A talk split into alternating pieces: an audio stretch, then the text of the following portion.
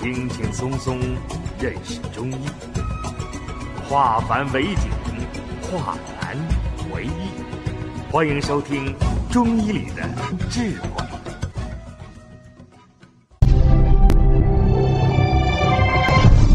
下面我们开始讲课。气滞的时候，就会表现出它腹胀、腹痛。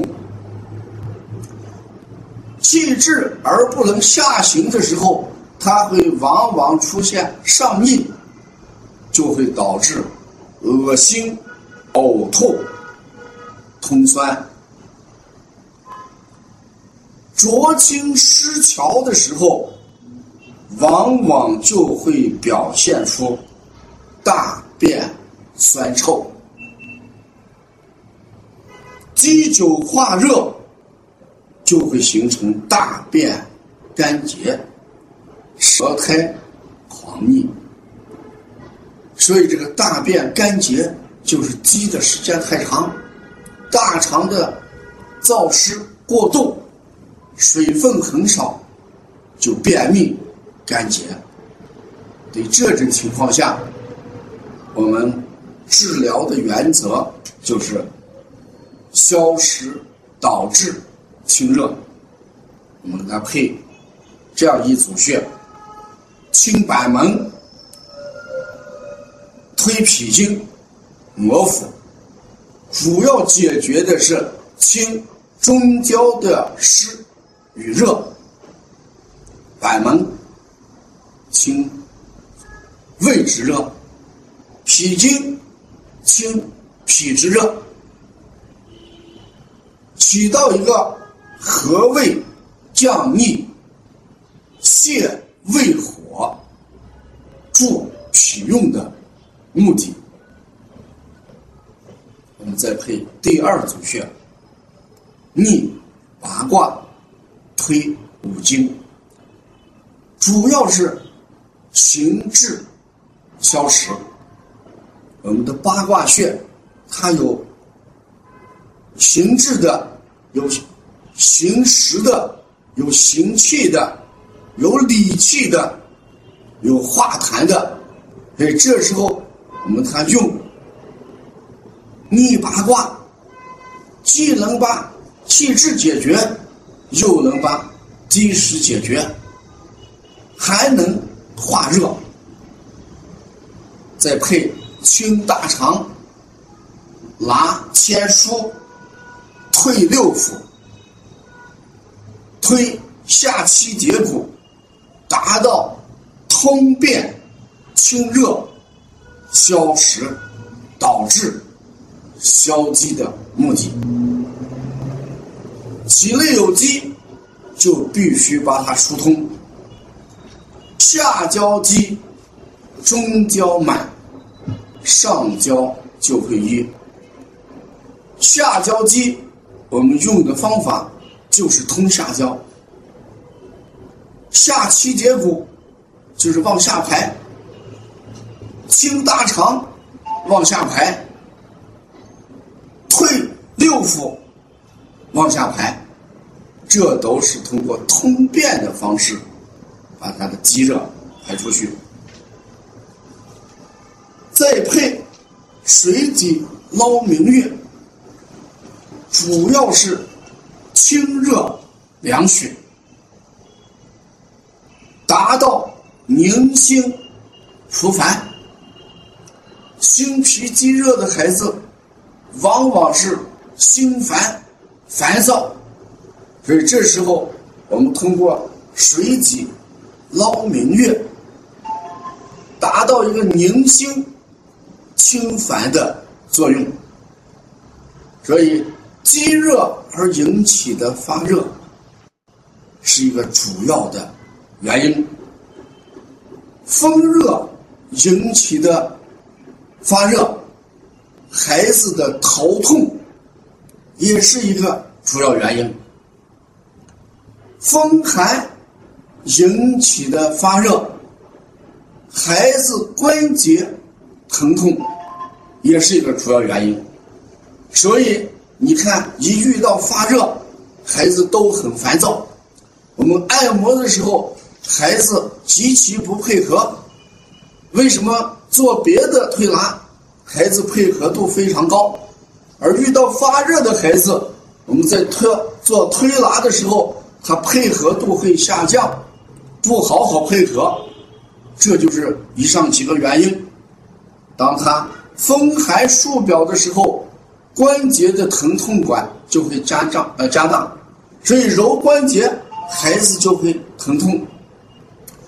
风热引起的感冒、头痛，孩子头部不舒，所以我们往往用解表的方法来止头痛，但是孩子仍然在这儿不配合。